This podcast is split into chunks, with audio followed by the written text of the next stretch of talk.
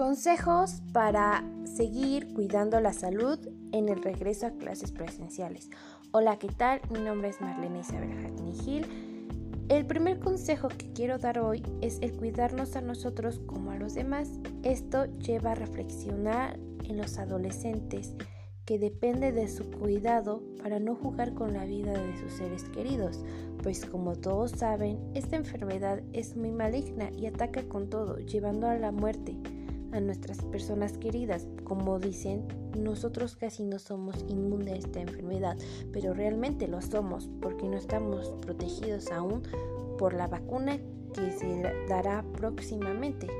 Tomando el consejo de todas las instituciones de salud, el uso de estas herramientas como el del cubrebocas que protege la nariz y pues la boca, que es lo fundamental, guantes que es para saludar o cuidar a las personas y no contagiarte de bacterias, como el gel antibacterial que ayuda a matarlas, el alcohol que ayuda también a matar ese producto que se pega en las manos que son las bacterias. La careta protege totalmente la cara, como ojos, boca, nariz, pero también con debido cubrebocas.